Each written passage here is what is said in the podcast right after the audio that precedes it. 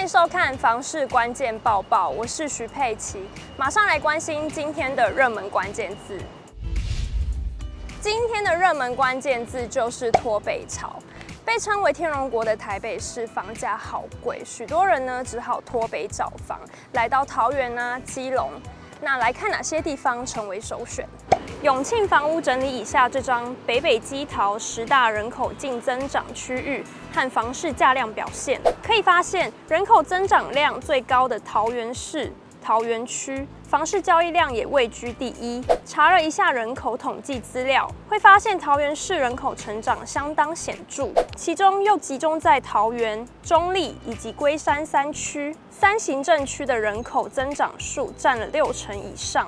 人口增长第一的桃园区，以一千七百三十九件的交易量位居第一。第二名中坜区。房市交易量也有一千四百八十八件。永庆房屋延展中心副理陈金平细数桃园区的优势，它是桃园市发展重镇之一，有多条公车路线直达双北，捷运也有三条线路正在规划兴建，未来可以搭配通勤月票，让交通更加便利。至于中坜和龟山，中坜区大众运输工具包括台铁、高铁以及捷运系统。而完善的交通也为该地带来商业人口红利，而龟山区的长庚生活圈呢，则紧邻林口区，不仅往来十分便利，也拥有强劲的医疗机能。桃园、中坜、龟山三行政区的平均房价都落在二字头，相当亲民，吸引不少脱北客。至于新北市，共有六区入榜。其中最受关注的是长期被视为蛋白区的林口淡水区。近年随着公共建设缓步到位，捷运网陆续扩大，新北市发展重心逐渐向外扩散，买家也不再局限于传统蛋黄区，转而投向具有发展性的蛋白区。林口的道路规划完善，配备大型商场及医疗机能，是许多首购族、小资族的首选。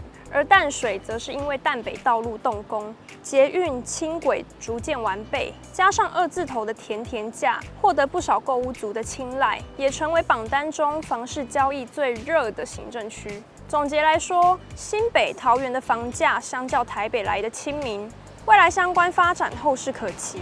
加上近期推出的一二零零月票，对于地区民众更是一大福音，可能进一步推升区域房市。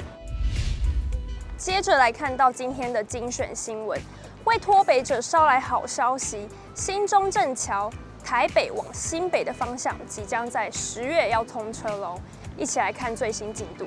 新中正桥行车路线分别是外线二车道和机车道，旧中正桥一车道还是得继续使用，不过只是暂时的。欲转往新北环快及堤外匝道的车辆，请由新桥外线二车道衔接。至于新北往台北方向，仍暂维持有原桥通行。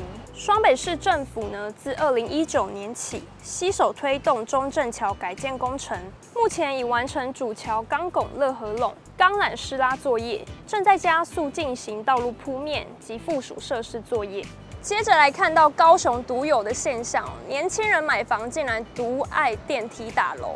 中信房屋延展式会诊联征中心近一年的资料，高雄二十岁至三十岁的年轻人新增房贷数共计四千零三十九件，其中三民区为八年级生买房首选，凤山、男子则紧追在后，而三地电梯大楼的生贷占比。皆超过六成，男子区近乎八成。业者分析，三民、凤山区小坪数产品较多，屋龄十年内的电梯大楼单价约二十三至二十五万元，屋龄二十年至三十年约每平十七万至十八万元，总价千万以内可入手中古屋，对年轻人具有吸引力。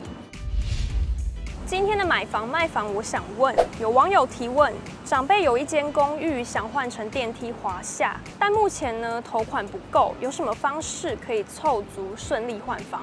他举了理财型的房贷和指数型的房贷，请大家解惑。有网友回复：没有头期款，那就是要信贷，一样不会解决你买房头期的问题。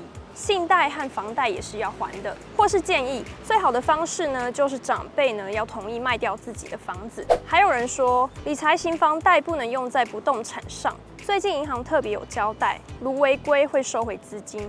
以上就是今天的报报内容，感谢你的收看，我们下次见。